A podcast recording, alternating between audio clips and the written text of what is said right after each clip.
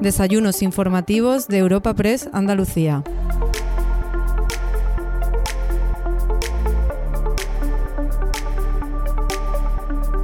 El desayuno informativo que te presentamos hoy en Europa Press Andalucía tiene como protagonista al alcalde de la ciudad de Sevilla, Antonio Muñoz.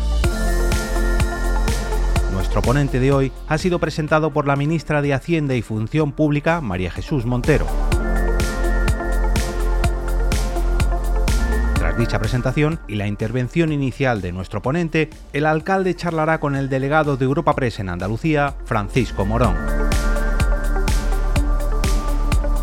Este encuentro cuenta con el patrocinio de Abades, Atlantic Copper, ASBI y CEPSA. Antonio Pulido, presidente de la Fundación Cajasol, ha inaugurado este desayuno informativo de Europa Press Andalucía.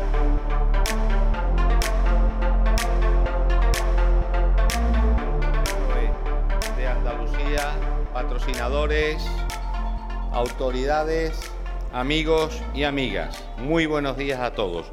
Por mi parte, solo unas breves palabras para dar las gracias a nuestros invitados y también a Europa Press por hacer posible este nuevo e interesante encuentro informativo. Un foro de debate, como no puede ser de otra manera, sigue siempre el mandato de la actualidad y viene marcado en las últimas semanas por las inminentes elecciones municipales y autonómicas.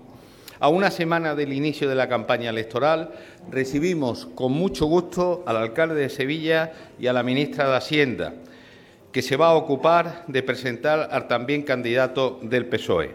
María Jesús, Antonio, gracias y bienvenidos a los dos a esta tribuna de reflexión y análisis que en este caso, que en el caso de la Fundación Cajasol, venimos impulsando para contribuir en nuestra medida a abrir espacios plurales de diálogo e intercambio de ideas. Es el ejercicio y la disposición previa indispensable para intentar lograr la cooperación y el acuerdo, una suma de esfuerzos y recursos con las que estamos especialmente comprometidos, comprometidos desde nuestra entidad. Nuestro trabajo es sembrar para el futuro y promover plataformas donde se puedan defender diferentes proyectos, favorecer el debate y la diversidad de opinión. Es la manera de asegurar que toda la información relevante, todos los puntos de vista puedan llegar a los ciudadanos a través de los medios de comunicación de, amplio alcance, como es el caso de la agencia Europa Press. En muy pocos días los municipios de Andalucía todos los andaluces van a tener la oportunidad de decidir quiénes van a liderar los ayuntamientos, examinando las urnas las prioridades de cada partido. Hoy nos va a contar aquí su visión y su proyecto de ciudad el actual alcalde de Sevilla. Aunque no me corresponde a mí ni evaluar ni presentar a Antonio Muñoz, Voy a destacar para finalizar esta palabra lo que ya le dije también en otra tribuna que celebramos precisamente en la sede de Cajasol y lo que también valoran, creo, los sevillanos los últimos sondeos, su perfil humano, su honestidad y sus ganas de trabajar por la ciudad de Sevilla. Muchísimas gracias a todos los presentes por su atención y nuevamente al alcalde de Sevilla y a la ministra de Hacienda por su comparecencia en este espacio. Y también muchísimas gracias a todos los presentes por asistir y por su atención. Le doy la palabra a continuación a la ministra de Hacienda. Muchas gracias.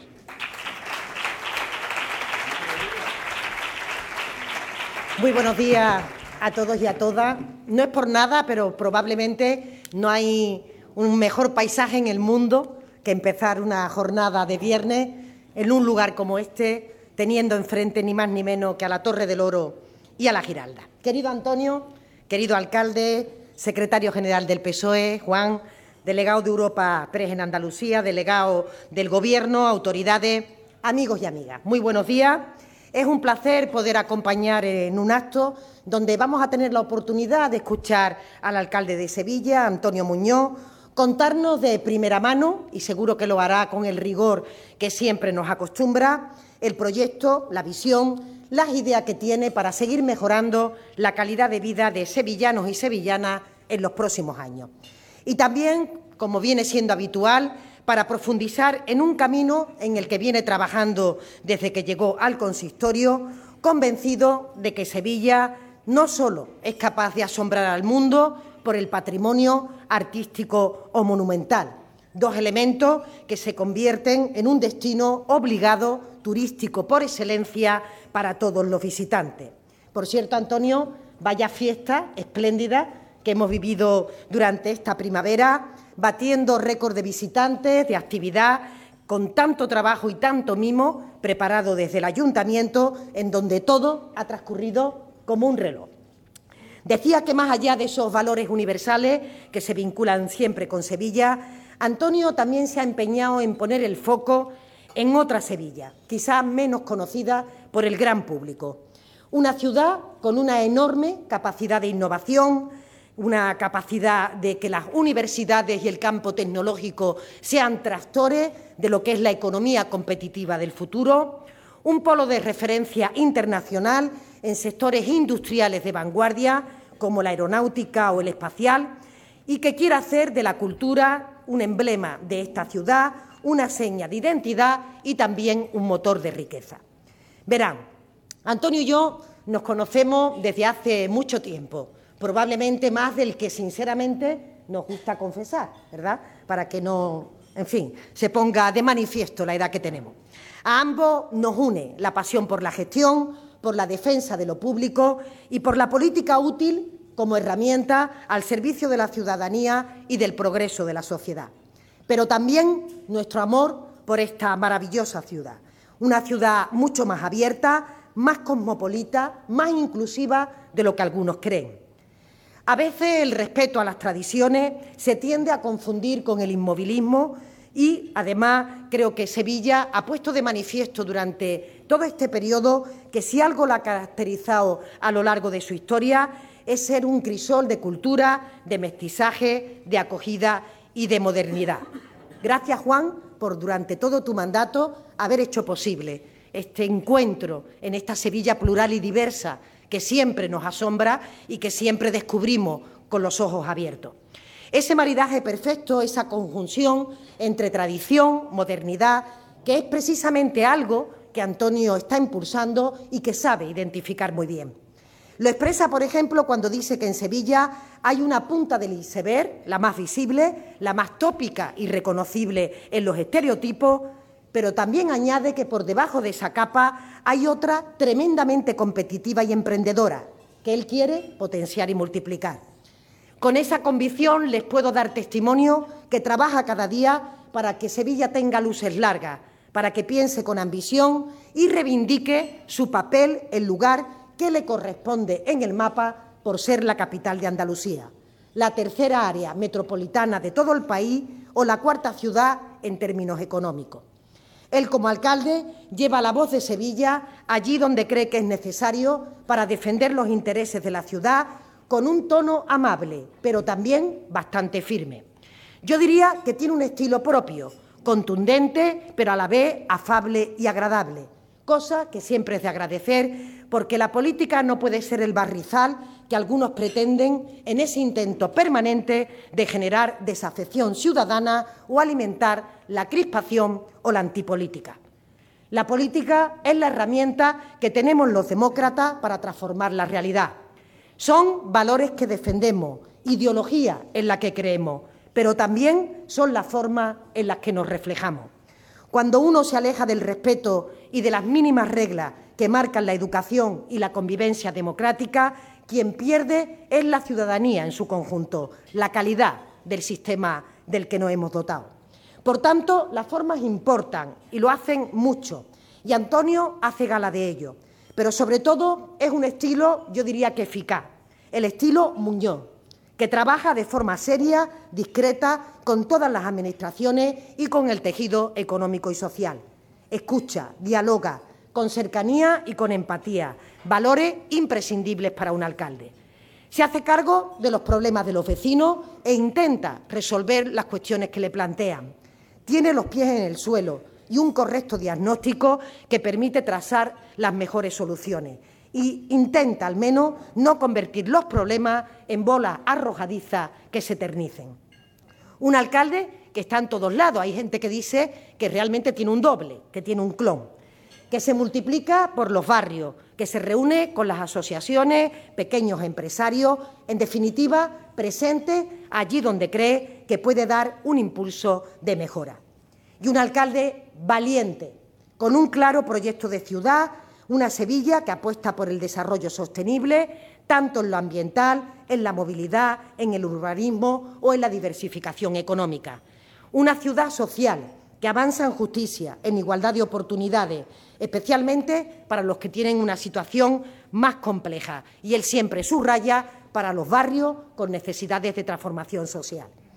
Nació Antonio en La Rinconada, aunque cuando era un niño su familia se marchó a Barcelona, como tantos andaluces en aquella época. Posteriormente se afincó en la Costa del Sol, donde tuvo la oportunidad de criarse en convivencia con otras nacionalidades, lo que sin duda da cuenta de ese carácter abierto y cosmopolita que luce. Es licenciado en Ciencias Económicas y Empresariales por esa Universidad de Málaga, MBA por el Instituto Internacional San Telmo y experto en desarrollo local por la Organización Internacional del Trabajo y las Naciones Unidas. Se afilió a mi partido, al PSOE, en 1983, debutando como concejal en La Rinconada. Y a lo largo de esos años ha ejercido muchos puestos de responsabilidad.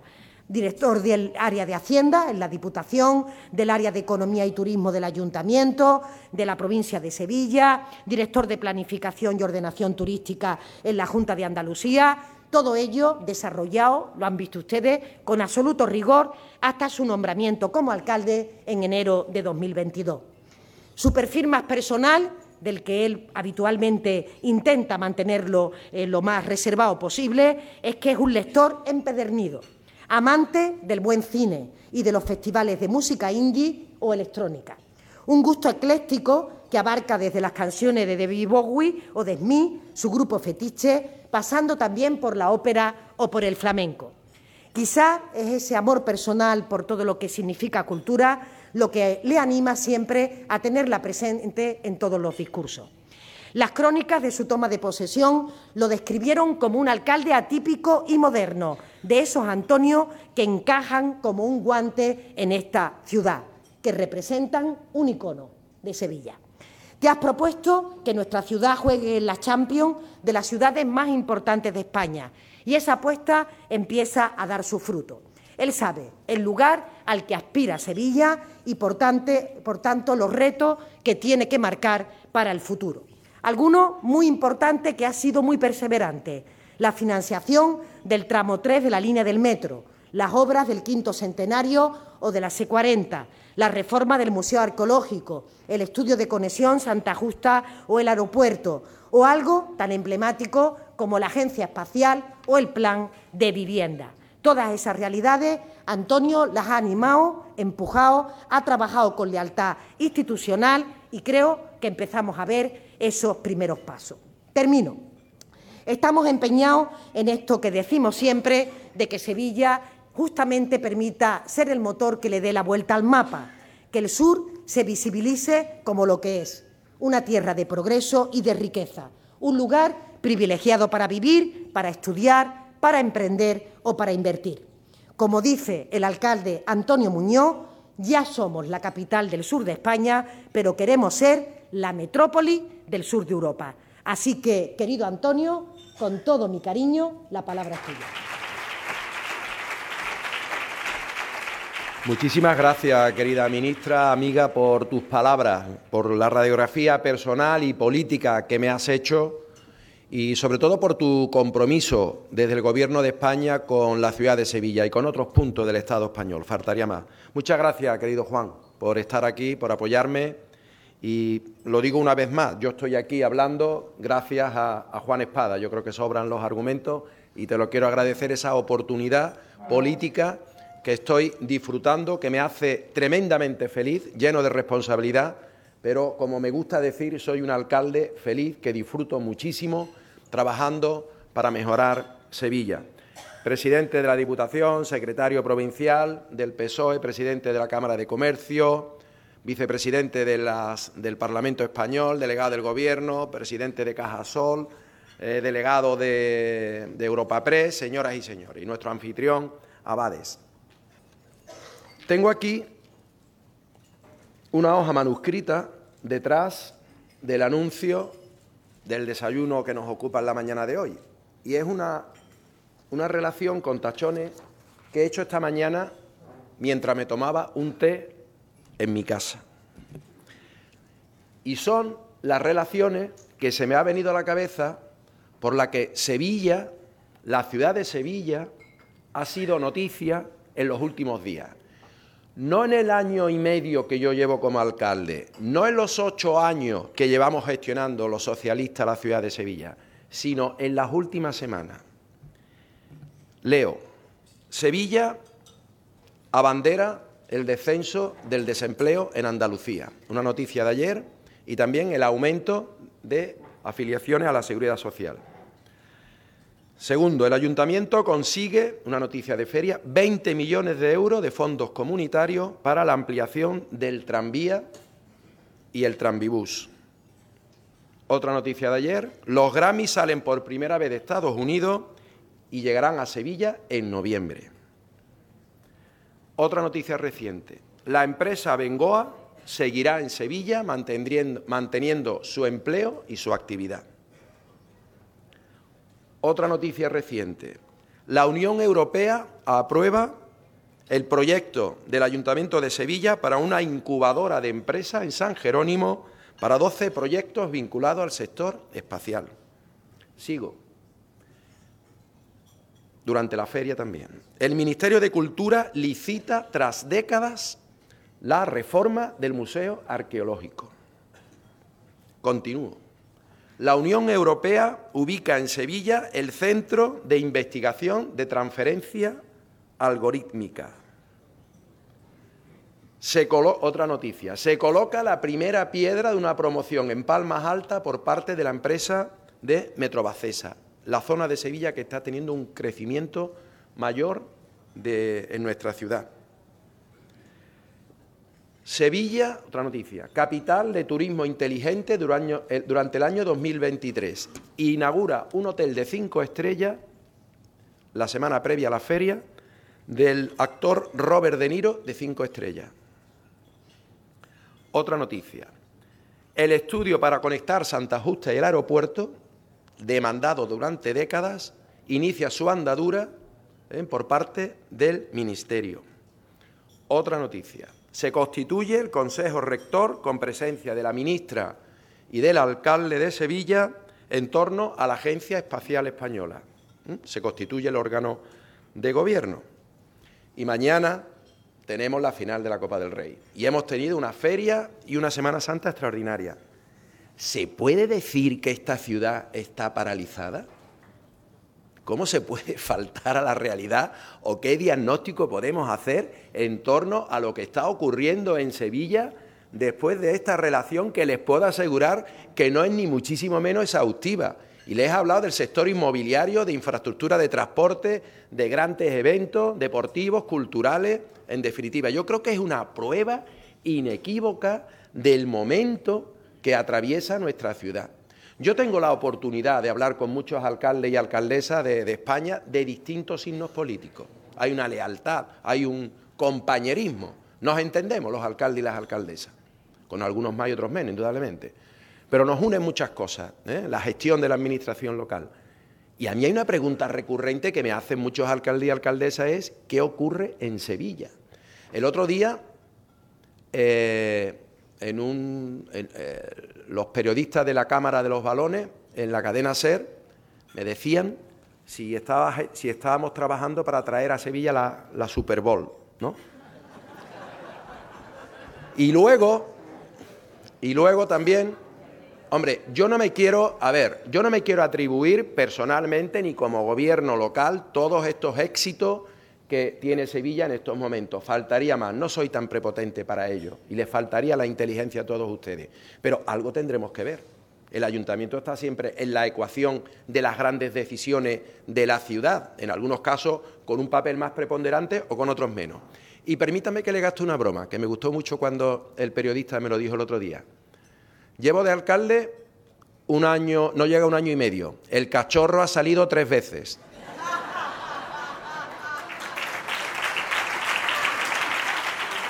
Y también el Betty ha ganado la Copa del Rey, Alfonso. Eso no ocurría desde hace, desde hace bastante tiempo. Bromas aparte, bromas aparte, bueno, bromas aparte, pero lo que intento ilustrarles es el momento de esta ciudad. Y sobre todo yo creo que a mí me gusta hacer reflexionar. Aquí hay mucha gente que tenéis el voto decidido, está la gente de mi candidatura, de mi partido, de mi organización política, y faltaría más a quién van a apoyar el 28 de mayo. Pero también hay mucha gente del sector empresarial, del sector social, del mundo sindical, que del mundo universitario eh, y, la gente de ahí fuera que seguramente no tiene decidido el voto. Y yo lo que animo es hacer una reflexión ciudadana de si Sevilla está mejor o peor. Esa pregunta, responder a esa pregunta es crucial, debería de ser crucial a la hora de depositar el voto en la urna en el 28, el 28 de mayo. Y yo creo que si somos honestos en la respuesta, Sevilla está indudablemente mejor. Porque más allá de esa relación de actos que le he dado, mire, el, el desempleo, nosotros llevamos dos mandatos en el Gobierno. El desempleo ha alcanzado los mínimos del 2009, con la última cifra. Hay 24.000 desempleados menos en Sevilla. ¿Es suficiente esa caída? Indudablemente no. Lo decían los sindicatos esta mañana. Mientras que haya un desempleo, habrá que seguir trabajando. Pero hay una tendencia que dicen las estadísticas. En segundo lugar, hay un 9% más de empresas si comparamos desde el 2015 hasta el año actual, un 9% registradas. Hay un, la atalaya de, de, la, de la gerencia de urbanismo que te permite ver la inversión en proyectos frente a los 93 millones de euros que entraron en ventanilla en la gerencia de urbanismo en el 2015, el 2022 lo hemos cerrado con 305 millones, tres veces más de inversión en la ciudad, inversión privada. El presupuesto municipal ha pasado de 915 millones a 1.100, a 1.200 millones de euros, números redondos. Y el, el turismo, las pernoctaciones, las conexiones aéreas. En definitiva, son datos datos de coyuntura económica, radiografía económica que demuestran claramente que esta ciudad está muchísimo mejor que hace, que hace, que hace años, que hace ocho años, por ponerle, por no meter en la coctelera de la decisión los años de la pandemia. Y eso tiene que ser un tema importante que los sevillanos y las sevillanas tienen que, que tienen que saber. Que esta ciudad en este momento está en un punto de inflexión tiene inversión pública y privada como hace décadas que no tenía, por parte del Gobierno de España, de la Junta de Andalucía y también de la inversión privada. Eso es muy importante. Hay un punto de inflexión. Es la hora de Sevilla, es la hora de superar determinados déficits crónicos históricos que hemos tenido durante muchísimo tiempo. Porque quizás, como hemos dicho también en muchas ocasiones, se nos ha pasado factura con los presupuestos públicos de otras administraciones después de la Expo del 92, con esa frase de ya tuvisteis bastante. Y han pasado ya 31 años desde la Expo 92. Por tanto, es la hora de Sevilla y de pisar fuerte y de ser ambicioso. El otro día, en una, en una visita de los escolares al Ayuntamiento de Sevilla, que son visitas recurrentes y donde los niños aprenden el funcionamiento de, de la Administración local, y ya sabéis que los niños y las niñas muchas veces te hacen preguntas muy fáciles, pero que te, te pegan un zamarreo importante y te hacen pensar. Pues hubo una niña que me preguntó, una niña aproximadamente de 9, 10 años, que me dijo, alcalde, ¿a qué te dedicas? ¿Qué haces? ¿Mm? Fíjate que pregunta más directa, digo, ¿cómo, ¿cómo, resumo yo? A lo, a lo... Bueno, esta pregunta de esta niña me da pie a hacer una reflexión con todos ustedes. En primer lugar, yo le dije a la niña, mira, pues tengo hay una parte de representación institucional, cuando viene Su Majestad el Rey, cuando vienen los ministros, cuando viene el presidente de la Junta, en fin, cuando viene un, un embajador, yo soy como el representante de la ciudad. Digo, pero hay una parte muy importante, que es gestionar un presupuesto que viene del dinero de los impuestos municipales. En el caso de Sevilla, lo he dicho anteriormente, eso significa gestionar 1.200 millones de euros anuales que es el presupuesto de las empresas municipales y del ayuntamiento. Esto hay aquí muchos empresarios. Comparativamente con muchas empresas es una cantidad eh, importante, importante. Y digo esto porque yo no soy solamente, o quiero serlo, y lo ha dicho la ministra, eh, o lo ha insinuado en su intervención. Eso exige tener luces cortas, luces cortas para gestionar el día a día de la ciudad.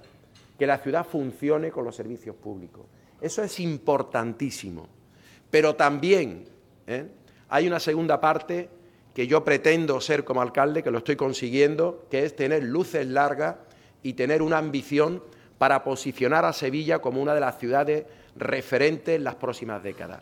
No basta, yo no me siento cómodo siendo solamente un alcalde del día a día de esas luces cortas que son importantísimas, pero y que requieren gestión, pero también hay que tener ambición suficiente porque lo ha dicho la ministra, yo soy economista, a mí no me, a mí no me, enseñaron en la carrera que las ciudades o los territorios competíamos unos con otros. Siempre eh, en todas las asignaturas los supuestos de competencia eran entre las empresas, pero es indudable que hoy también las ciudades competimos, los territorios unos con otros. Y yo quiero una Sevilla competitiva, que retenga talento, que atraiga talento, que atraiga inversión.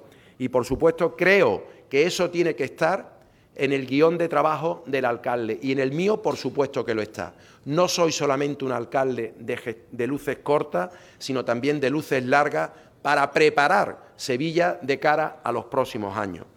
Y miren, yo sé, le quiero, le quiero, le quiero comentar, en el caso de la gestión, un tema importante, aprovechando que hay aquí muchos empresarios. No es gestión, no es gestión desde lo, municipal resolver los conflictos en torno a esas bolsas de suelo que en este momento, una vez resuelto, están permitiendo desarrollos urbanísticos y construcciones de vivienda en toda la ciudad. ¿No es eso gestión? Les puedo hablar del caso de Palmas Alta, de los solares de Sevilla Este, de Hacienda El Rosario, de Altadis, ya en obra, Gavidia, ya en obra, de la Algodonera, en Alcosa ya en obra, de la fábrica de vidrios, Miraflores ya en obra, de Higuerón Norte, del Pítamo, toda esa relación de bolsas de suelo que estaban atascadas por distintas razones, fruto de la gestión y de la gestión de mi equipo, hoy son una realidad y permite levantar la cabeza y mirar y vislumbrar una Sevilla de crecimiento urbanístico tremendamente importante, sobre todo a la, a la zona sur. No es gestión que en Sevilla que no se convocaban oposiciones para la policía local desde el 2010, que hayamos convocado 265 plazas. No es gestión que seamos sensibles a la reivindicación de los empresarios y hayamos unificado urbanismo y medio ambiente para simplificar los trámites a la hora de otorgar las licencias correspondientes. ¿No es eso gestión? ¿No es gestión aumentar la tramitación telemática de los ciudadanos en su relación con el ayuntamiento, que no llegaban al 0,5% de las tramitaciones en Internet de los sevillanos y las sevillanas con el ayuntamiento de Sevilla? No llegaban al 0,5% en 2017 y vamos a alcanzar cuando termine el año el 70% y será el 100% el año 2024. ¿No es gestión aumentar el presupuesto para la conservación de calle o del arbolado, pasando de 4 millones a 10 en un caso o de 10 a 30 millones en otro? ¿No es gestión que Sevilla tenga presupuesto en un año electoral? Es de primero de política, que te, te dicen, en año electoral, si no tienes mayoría absoluta, abstente de intentar conseguir presupuesto porque normalmente las fuerzas políticas intentamos magnificar nuestras diferencias. No tenemos mayoría absoluta. Hay muchos ciudadanos que piensan que el Partido Socialista eh, gobernamos con mayoría absoluta, ¿eh? fruto de esa gestión y que a veces hemos sacado los presupuestos con la abstención del PP, otras veces con la izquierda, pero en el 2023 hemos sacado presupuestos. Era impensable en un año electoral, lo hemos sacado, gracias a Ciudadanos, lo saben ustedes. No es gestión conseguir 300 millones en este momento, estar gestionando 300 millones de, fondos, de, fondos europeos. No es gestión haber conseguido los Goya, los Grammy, la Cumbre Mundial del Turismo y demás. No es gestión que el presupuesto pase de 915 en el 2015 a 1.200 millones y con, y con dos supuestos, manteniendo... ¿Cómo podemos aumentar el presupuesto si hemos mantenido la presión fiscal? ¿Hemos subido los impuestos durante estos últimos años? Relativamente no. Entonces hemos cuadrado el círculo, hemos aumentado el presupuesto, hemos ahorrado de deuda bancaria 200 millones desde el 2015, la hacienda municipal está más saneada que nunca, Por tanto, quítense ese mantra de la cabeza, el que lo tenga o la que lo tenga, de que la izquierda no sabe gestionar los recursos públicos de manera adecuada. Reducción de la deuda bancaria, 200 millones. El presupuesto ha aumentado manteniendo la presión fiscal de los sevillanos. Eso se llama gestión también. En definitiva, son algunos ejemplos de gestión que tiene que ser el primer función, la primera función, el primer cometido de cualquier gobierno a escala local. Ahora bien, no quiero que ustedes vean autobombo, autocomplacencia o, una satisfacción de 10 en la gestión desde los servicios públicos del ayuntamiento.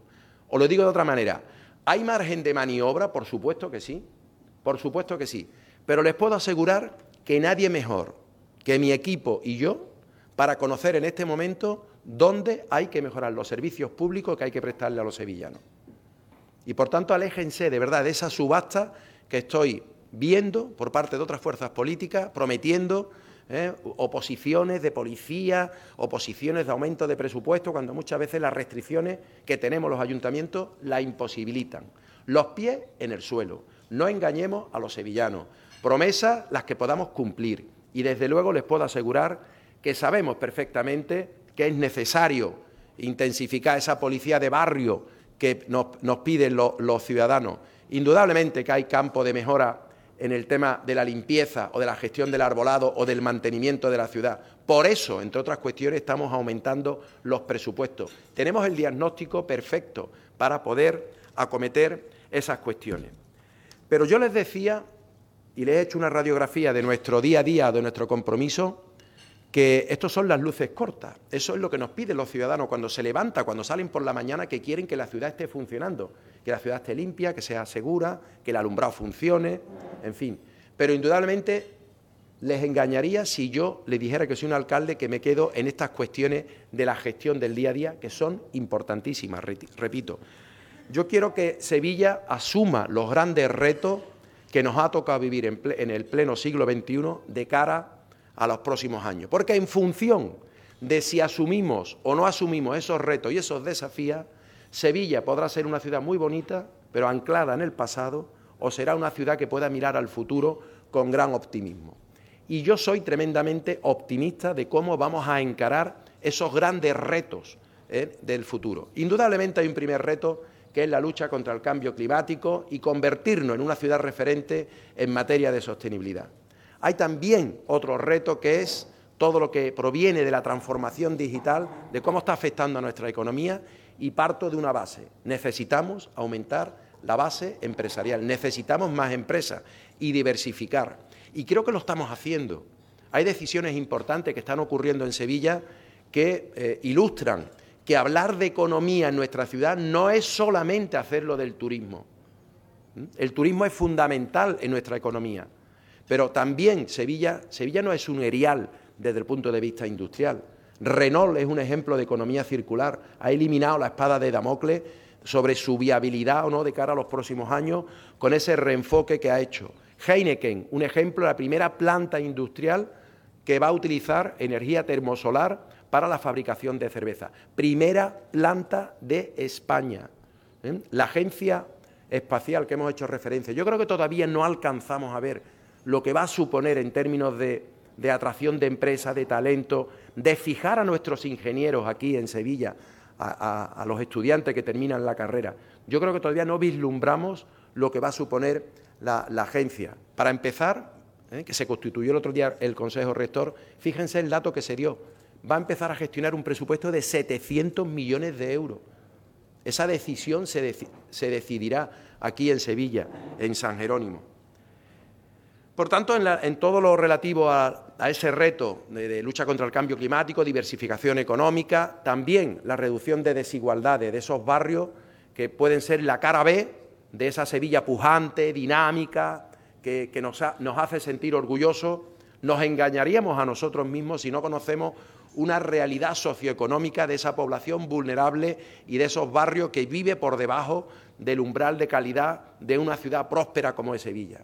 Y aquí lo digo otra vez, lo reitero alto y claro, y se lo he dicho al presidente del Gobierno de España, al presidente de la Junta de Andalucía. Estamos dispuestos a liderar las inversiones, pero necesitamos el apoyo de los dos gobiernos. Si hay una situación extraordinaria en esos barrios, abordémoslo con políticas extraordinarias. No podemos estar al amparo de convocatorias para rehabilitación de vivienda o, proyectos para eh, equipos de servicios sociales que ocurren cada dos años, que luego finalizan, que luego hay que volver a presentarse. Esa población vulnerable exige, demanda una prestación continuada en el tiempo. Si no, lo que avanzas en dos años lo retrocedes de manera rápida. Por tanto, soluciones extraordinarias a esas a, esa situación extraordinaria. Luego me referiré cuando, para terminar, que me queda poco en ese asunto. Me quiero referir a otro reto de esta ciudad que ha sido fruto de muchísimas lamentaciones, quejas de los empresarios, de las administraciones, de los sindicatos y que es donde yo creo que esta ciudad acumula retrasos históricos. Esta ciudad, lo he dicho anteriormente, es pujante, dinámica en muchísimos sectores, pero ¿Qué es lo que nos despierta cierta envidia sana cuando vamos a algunas ciudades europeas o vamos a algunas ciudades españolas? No la belleza, no el patrimonio, no nuestro estilo de vida, nuestra manera de ser.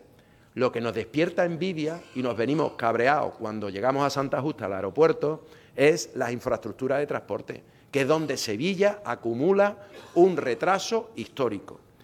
Yo hice referencia en mi toma de posesión a este asunto, como el gran déficit, el gran cuello de botella, la china en el zapato, si ustedes quieren la metáfora, que tenía la ciudad para avanzar y para podernos convertir en una metrópoli ¿eh? metropolitana y en una ciudad moderna en este aspecto.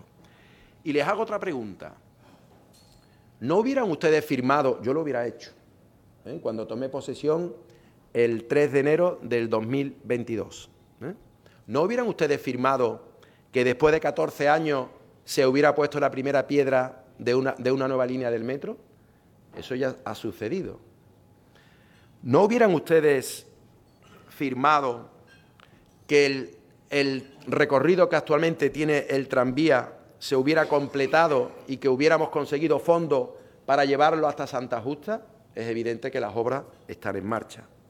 ¿No hubieran ustedes firmado que mientras la línea 2 llega a Sevilla Este, Alcosa y Torreblanca, había que diseñar alguna solución mientras tanto, como hemos hecho, y está licitándose, porque hemos conseguido fondo, que es el Tranvibús, una mezcla de tranvía y autobús.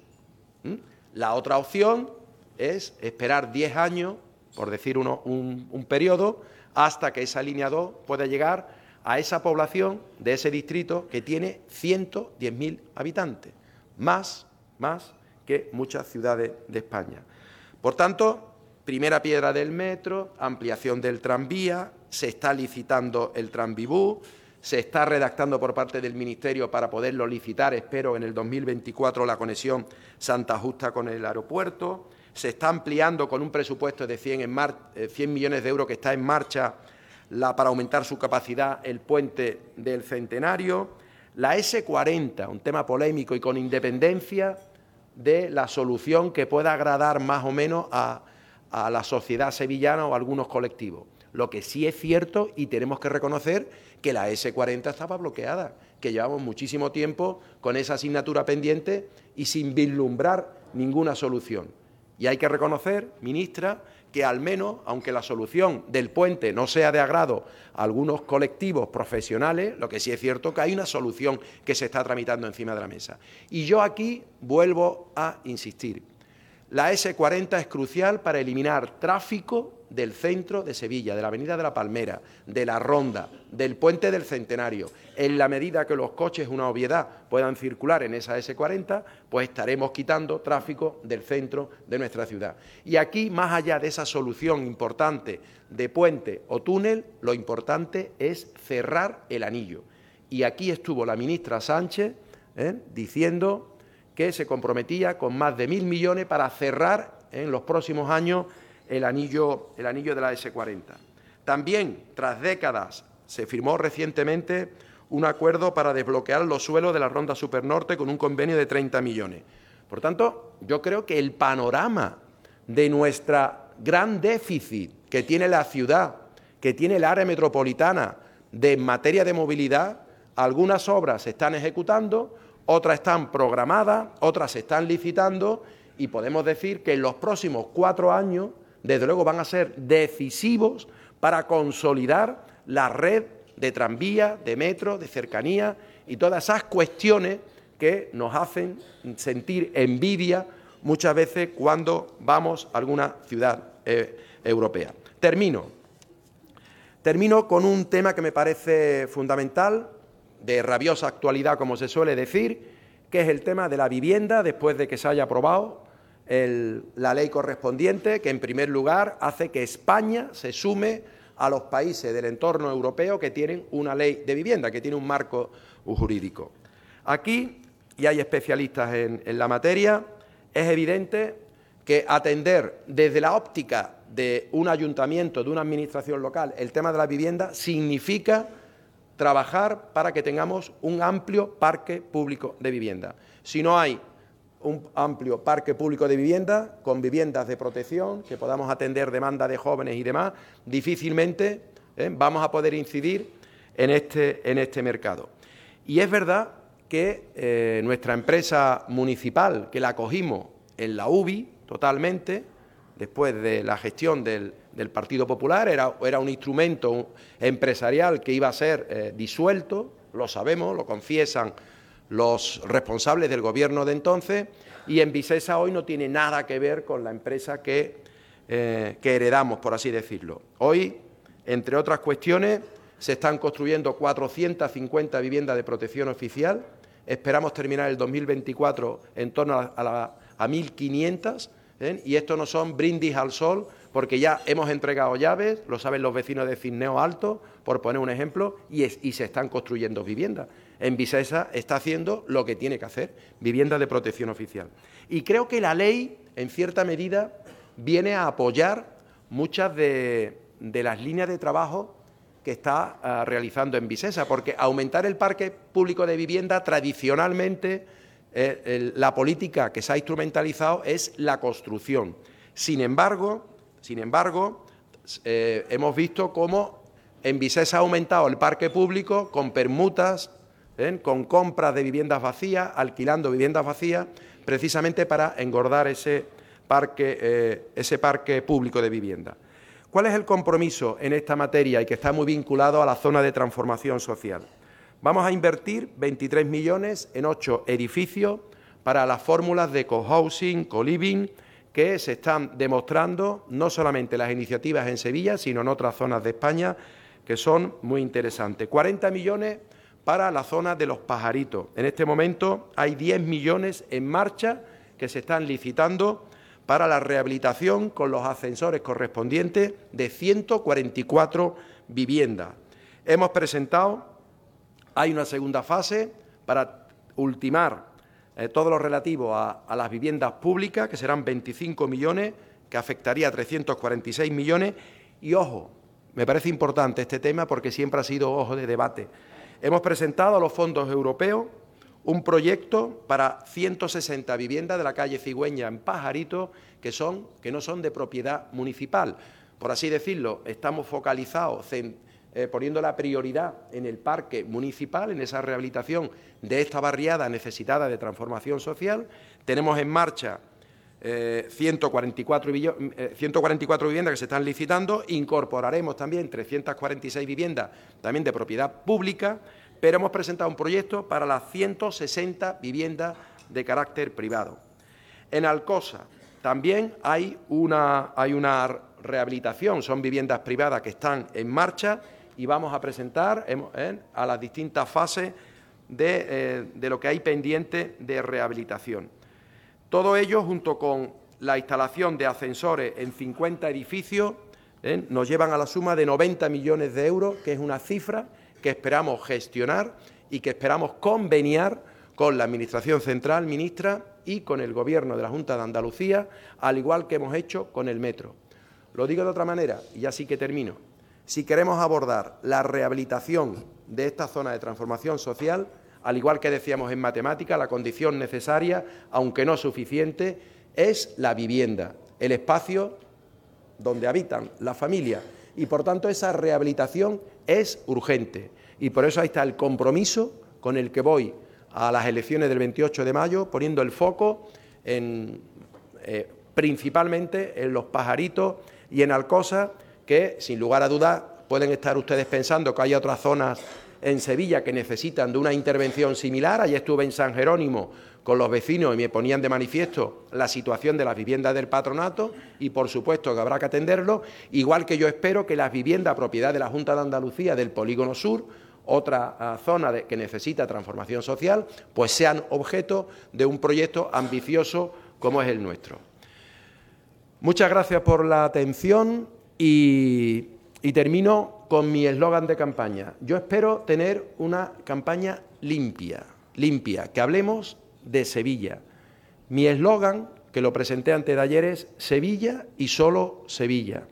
Habrá tiempo, habrá tiempo para analizar políticas nacionales de la ley del sí es sí o de la ley del no es no.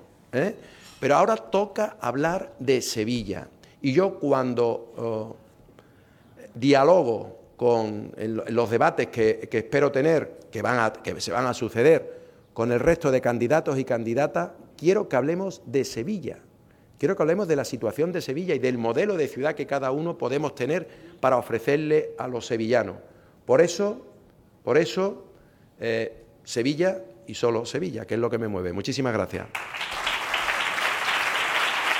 Muchas gracias, alcalde ha, resaltado, lógicamente, lo mejor, lo más bonito y lo, que ha hecho. Vamos a ver lo malo, que es lo que nos toca ahora, ¿no? ver, lo que realmente nos ha gustado o que esté pendiente.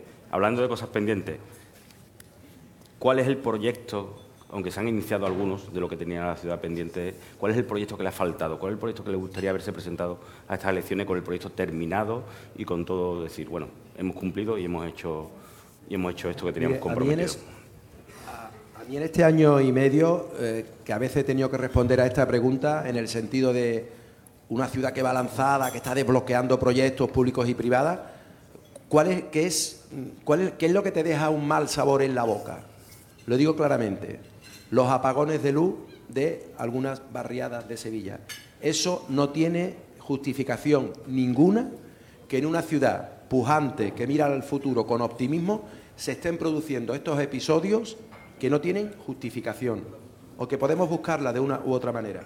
Y eso, desde luego, es lo que más eh, mal sabor de boca eh, me deja. Yo sé que eso no es un proyecto, porque ¿quién tiene que realizar las inversiones para que eso no ocurra? Indudablemente, Endesa.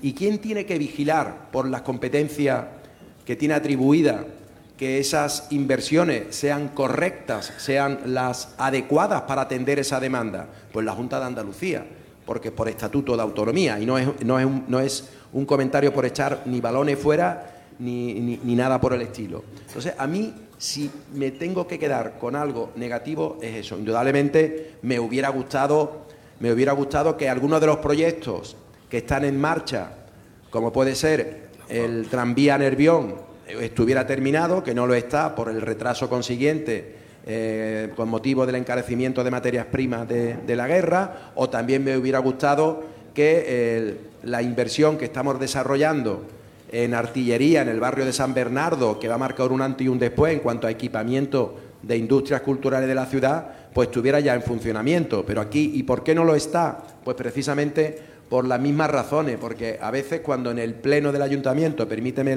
el comentario, se nos reprocha los atrasos, Parece que ha habido una pandemia que ha ocasionado el retraso en las inversiones públicas y privadas en todo el mundo menos en Sevilla. No, en Sevilla también hemos pagado, por, por así decirlo, las consecuencias, y lo saben aquí los empresarios, en el encarecimiento y en el retraso de abastecer las materias primas para culminar las inversiones. En el tema de los apagones, eh, ahí el, ayuntamiento puede jugar el papel un poco de coordinar o de crear una mesa o atender a esta situación juntando tanto administración como empresa para que se aborde definitivamente esta situación. Indudablemente, claro que sí. El papel del ayuntamiento es de mediador, de sentar en una mesa como hicimos recientemente a vecinos, a Endesa, Junta de Andalucía, delegación del Gobierno, también estuvo por la, por la parte que le corresponde a la Policía Nacional y el ayuntamiento. Porque, ¿qué es lo que ocurre? Que si la mesa está coja, basta que una silla esté vacía para que eh, apuntemos todo como culpable a quien no ha ido a la reunión, ¿no? Y yo creo que aquí cada uno tiene que, eh, cada barco tiene que aguantar su vela, cada, cada uno tiene que saber cuál es su responsabilidad. Y repito, aquí hay una, hay una, una serie de inversiones que tiene que realizar Endesa, quien tiene que vigilar es Junta de Andalucía, y luego puede haber un agravante por los pisos narcos en algunas circunstancias, que es la Policía Nacional quien tiene que actuar. ¿Y hay previsto un calendario de actuación para estas obras o hay un compromiso de cara a esta mejora que hacen? Sí, esta mesa va a seguir trabajando, va a seguir analizando caso a caso cada barriada que tiene su casuística y tomando las decisiones correspondientes. En algunos casos se tratará de, de reclamar más inversiones, en otros de intensificar la presencia de la Policía Nacional, en fin, y en otros casos, como está haciendo el ayuntamiento, es ceder patrimonio del de público de los sevillanos para que se puedan instalar las estaciones, las subestaciones de energía para que puedan albergar una mayor capacidad para atender a esa demanda. Otra cuestión, eh, Sevilla va a perder la calidad de cuarta ciudad más poblada de España frente a Zaragoza, que ya ha anunciado un aumento de población. ¿Lo achaca algo concretamente o entiende que eso se puede ver algún tipo de motivo? ¿Por qué parece que, que el sevillano está dejando lo que es la ciudad? ¿no? Vamos a ver, en primer lugar, no es un dato oficial, es verdad que se ha escrito, ha ocupado titulares de periódicos, pero quien tiene que eh, publicar el censo de población es el Instituto Nacional de Estadística y todavía no ha dado esa cifra. ¿eh? Lo que sí quiero decir es lo siguiente, aumentar la población en Sevilla, en Cuenca o en Murcia depende fundamentalmente de dos factores, que se construyan viviendas y que sea una ciudad atractiva desde el punto de vista económico y de generación de empleo. Si no hay vivienda y si no hay empleo, difícilmente cualquier ciudad puede aumentar su población. En este momento, ¿saben ustedes cuántas viviendas podrían entrar en la ventanilla de la gerencia de urbanismo para obtener la licencia correspondiente? Aproximadamente 20.000, sobre todo en la zona sur. Por tanto, yo estoy tranquilo desde el punto de vista que Sevilla va a crecer en población.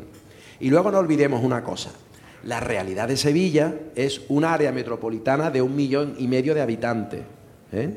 La realidad de Zaragoza es la capital maña y un desierto alrededor de la capital aragonesa, un desierto en el sentido de que no hay no tiene área metropolitana. Por tanto, yo creo que son dos realidades socioeconómicas y demográficas muy diferentes. Y luego yo no entiendo esto como una ah, como una carrera de atletismo, en el sentido de, en fin. Y hay, un, cuarto, eh, un cuarto factor que, no, que me gusta a mí, cada vez que estoy en la universidad, le hago una pregunta a los estudiantes. En Sevilla hay mucha gente que vive, que vive con carácter permanente que no está censada. Y creo que tenemos que hacer una campaña atractiva, seductora, para que la gente que vive en Sevilla, no el que pueda estar estudiando eh, dos años o el que pueda estar trabajando durante seis meses, el que vive en Sevilla que realmente se empadrone en Sevilla. La nueva red de Tranvibus que, usted anunció puede de alguna manera interferir o condicionar lo que va a ser las futuras líneas o por dónde tiene que ir el trayecto de futuro, el Tranvibus. El Tranvibus que anunció, si eso puede condicionar el futuro de las líneas, de por dónde tiene que ir o el trayecto por el que vamos a ver el, el tranvía. No, no, no, no. A ver, yo eh, la posición en torno al metro es que ahora se está ah, abordando la, línea desde el Pino Montano al Prado de San Sebastián, que es parte de la línea 3, y la siguiente desde el Prado a Bellavista, a la Ciudad de la Justicia. Y eso tiene, yo espero que la licitación se produzca durante este año. Y la ministra de Hacienda no pudo ser más tajante y más clara en una de sus intervenciones en Sevilla cada vez que haya que licitar un tramo de la línea del metro de Sevilla, por cada euro que pone la Junta de Andalucía, el Gobierno de España pone otro euro. Por tanto, la financiación, ministra, lo dijiste, está perfectamente claro. Y yo creo que esta ciudad admite de manera simultánea ir abriendo ¿eh? o ir, ir planificando alguna otra línea. ¿eh? Eso colisiona con la inversión municipal del Tranvibús que es una mezcla de tranvía y autobús y que va por una plataforma en superficie y que es una obra no tan traumática desde el punto de vista que no tienes que abrir una cicatriz urbana en, en las avenidas, no colisiona para nada. Yo creo que es una fórmula que puede convivir perfectamente con la línea de metro igual que puede convivir con una línea de autobuses y puede convivir con el cercanía. Por tanto, y lo saben los vecinos de Sevilla Este, de Alcosa y Torreblanca, que el tranvibús no es para sustituir la línea 2 de metro, es para, mientras tanto, hacer posible que esos vecinos que tardan una hora y eh, o 40, depende, 40 minutos, en no, perdón, una hora, más de una hora y 10 minutos, una hora y 10 minutos en llegar al centro, que puedan tardar con el tranvibús 30 35 minutos. Es, es un mientras tanto muy efectivo. Y por cierto, estamos estudiando porque el tranvibús que está licitándose es desde Santa Justa hasta el distrito este de eh, Torreblanca, Alcosa. Estamos ahora mismo en fase de planificación para dos líneas más de tranvibús, una que conectaría con la ciudad de la Justicia, Palmas Alta y Bellavista, y otra la isla de la Cartuja, Triana y Los Remedios.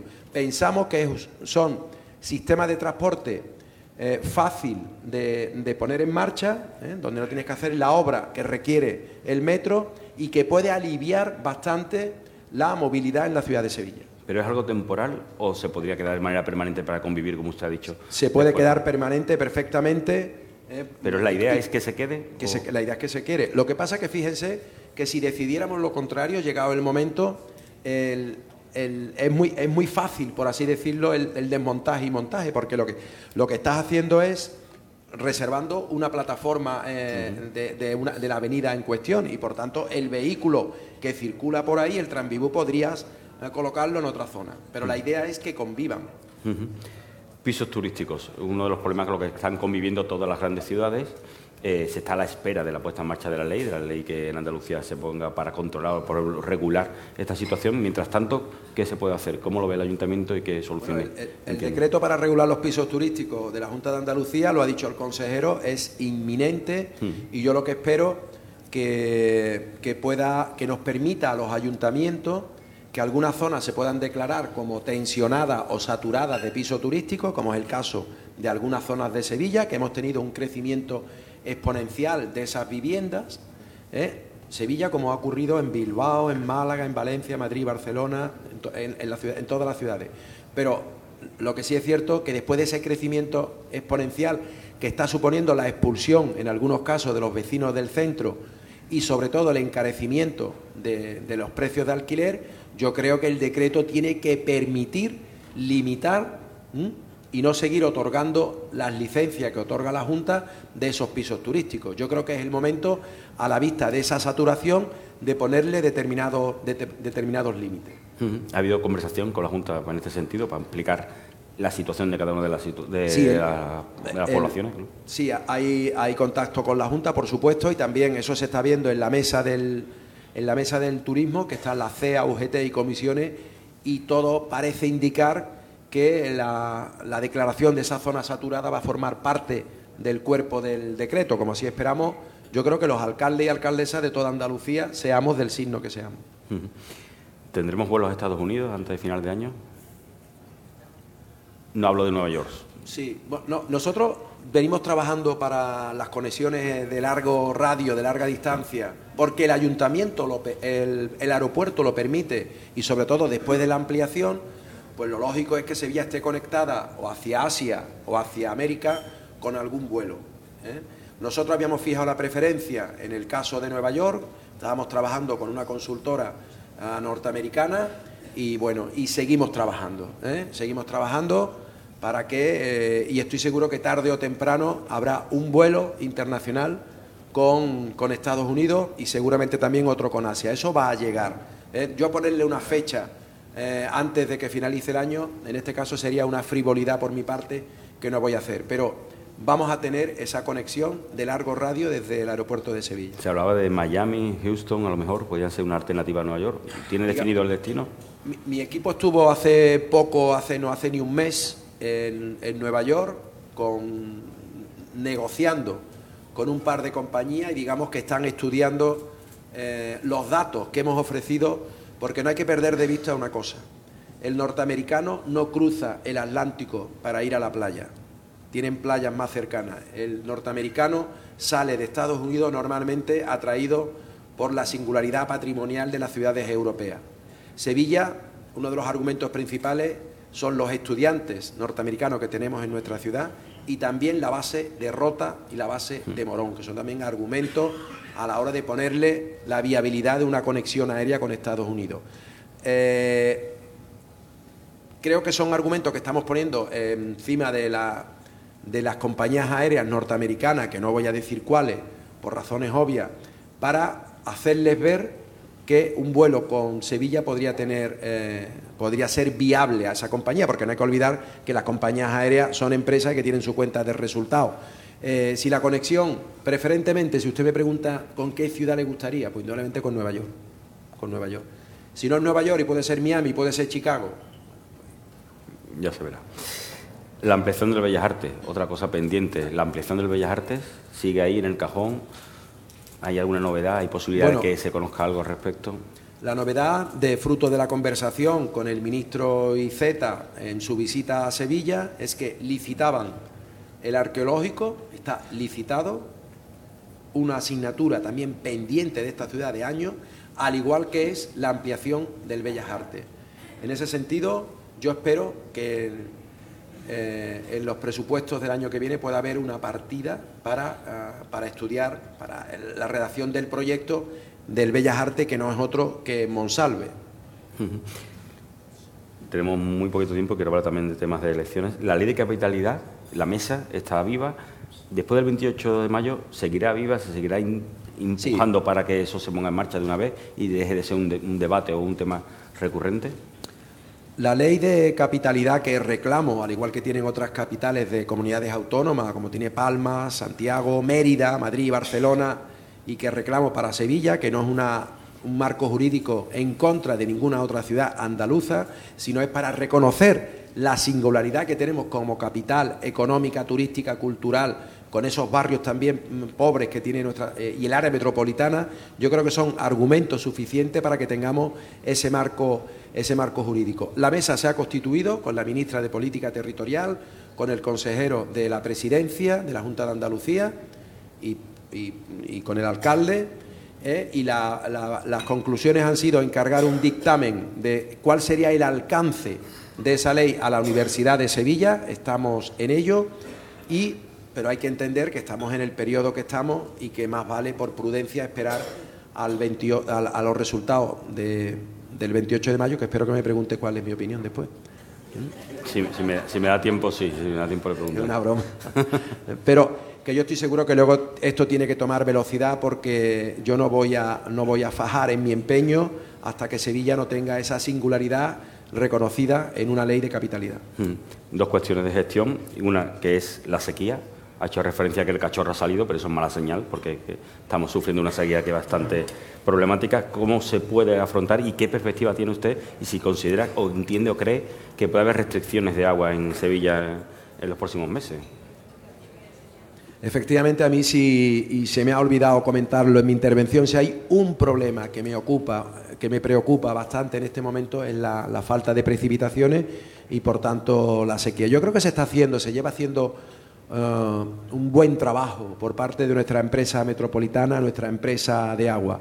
Nosotros hemos puesto el foco fundamentalmente en el ahorro, en el ahorro, porque teníamos un consumo no justificado para una situación actual, muy por encima de la media española. Eso es lo que hemos denominado el objetivo 90, que es pasar de 116 litros por domicilio y día, pasar a 90. Eso ya supondría, estamos en este momento en 107. Por tanto, las campañas de sensibilización que hemos realizado están dando su resultado.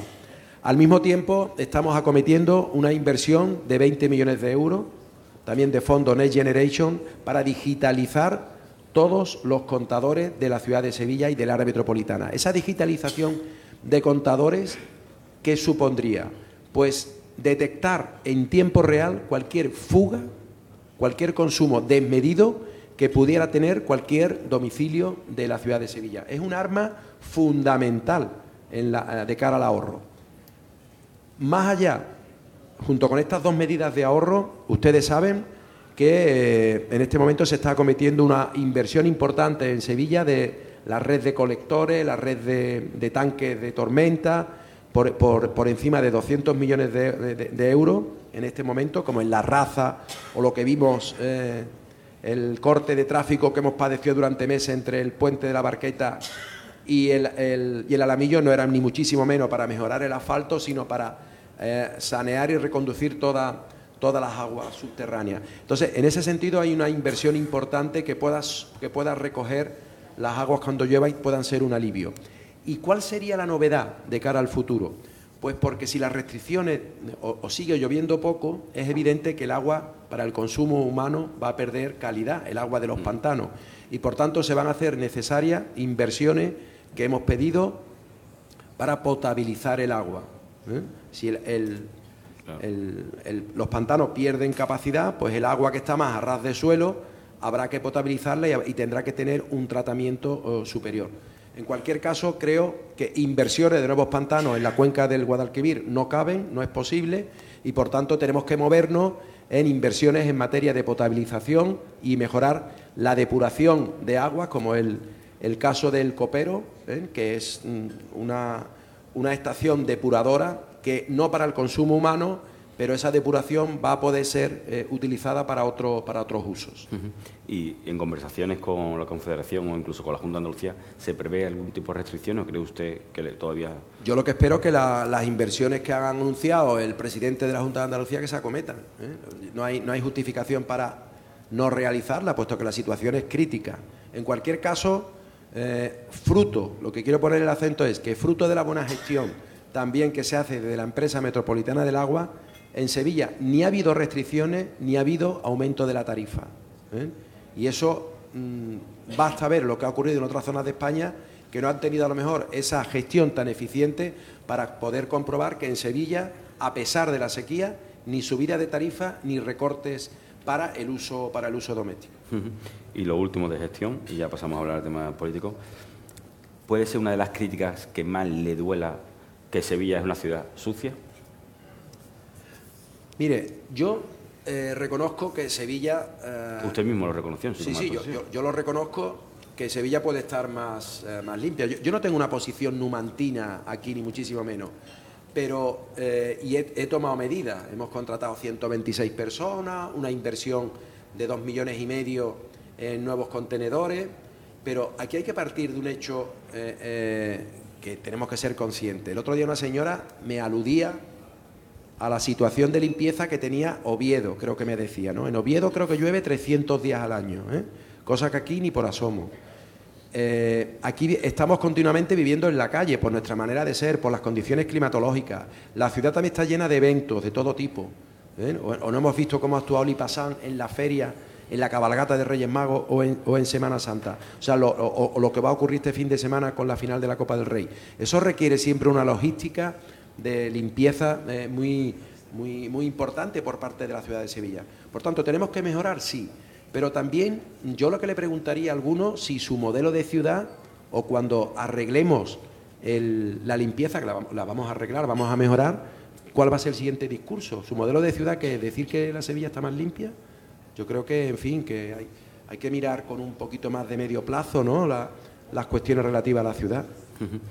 Pasamos a campaña el 28 de mayo, las elecciones. Em, lógicamente usted está seguro de que va a ganar las elecciones.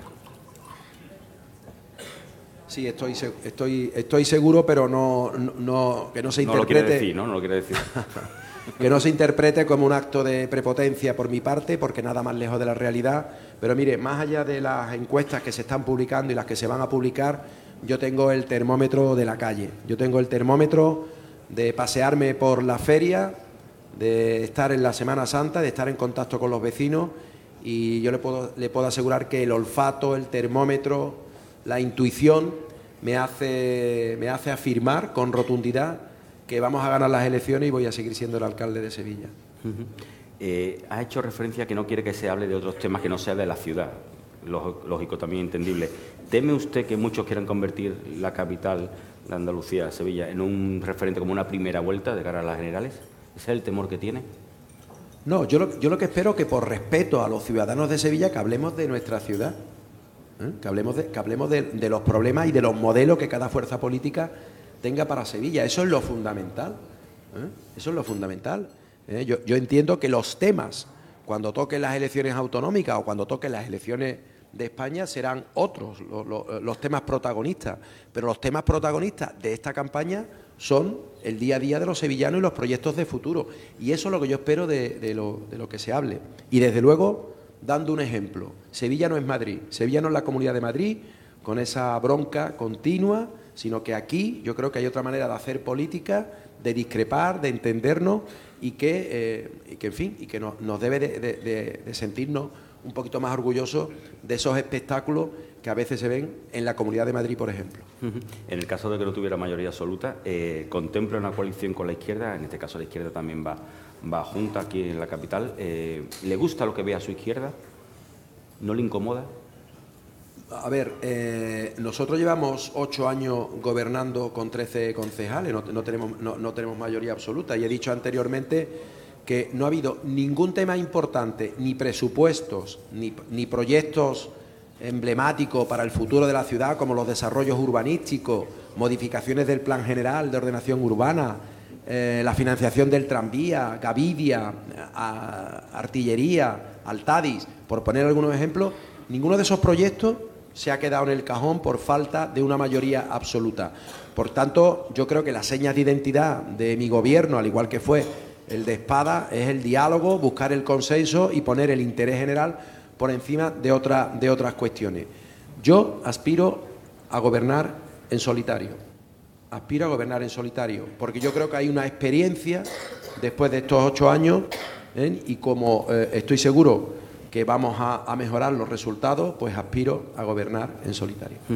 Una vez, lo último, ya que le pregunto, una vez que, ya sabe eh, el listado de candidatos de, con quién se va a enfrentar en estas elecciones, ¿qué le sorprende más o qué le ha disgustado o qué incluso le ha resultado negativo de ellos en estos primeros roces que ha habido, en estos primeros debates que ha podido tener con cada uno de los candidatos? ¿Qué es lo que le ha chirriado ¿no? de esos adversarios políticos? Bueno, hemos tenido solamente un debate el otro día en la Pablo de Olavide. Yo tengo que reconocer que son debates muy, mm, muy acartonados, ¿no? Por, eh, somos cinco candidatos y candidatas, los tiempos muy limitados, muy restringidos y por tanto, mm, en fin, está muy condicionado el debate. Ahí podemos sacar dos conclusiones, por lo menos yo saco. Pues que eh, por un lado y por otro recibía críticas ¿eh? de la gestión y luego que se hablaba poco por parte de esos candidatos de modelo de ciudad y de modelo de futuro. Yo creo que hubo pocas propuestas más allá de ocupar las intervenciones con el tema de, la limpieza de, o con mentiras por parte del candidato del Partido Popular de que no habíamos construido ninguna vivienda de protección oficial y que yo le contestaba que a quién le había entregado yo las llaves en Cisneo Alto, ¿no? O que no había habido o no había entrado ningún policía local más cuando hemos hecho una unas oposiciones de doscientos y pico de policías y yo estaba en el salón de pleno dándole la mano a cada uno de los policías, ¿no? Entonces me parece que era una crítica por la crítica, como es habitual, ¿eh? y poco, pocos mensajes respecto a propuestas de futuro. Bueno, alcalde, eh, muchísimas gracias por venir, muchas gracias por aceptar la propuesta y bueno, solamente desearle suerte de cara a la elección. Muchas gracias. Muchísimas gracias. Despedimos este episodio del podcast de los desayunos informativos de Europa Press Andalucía, invitando a todos nuestros oyentes a descubrir el resto de episodios de este programa, así como los del resto de podcasts de Europa Press a través de europapress.es barra podcast. Recuerda que todos ellos están disponibles en las principales plataformas de podcasting.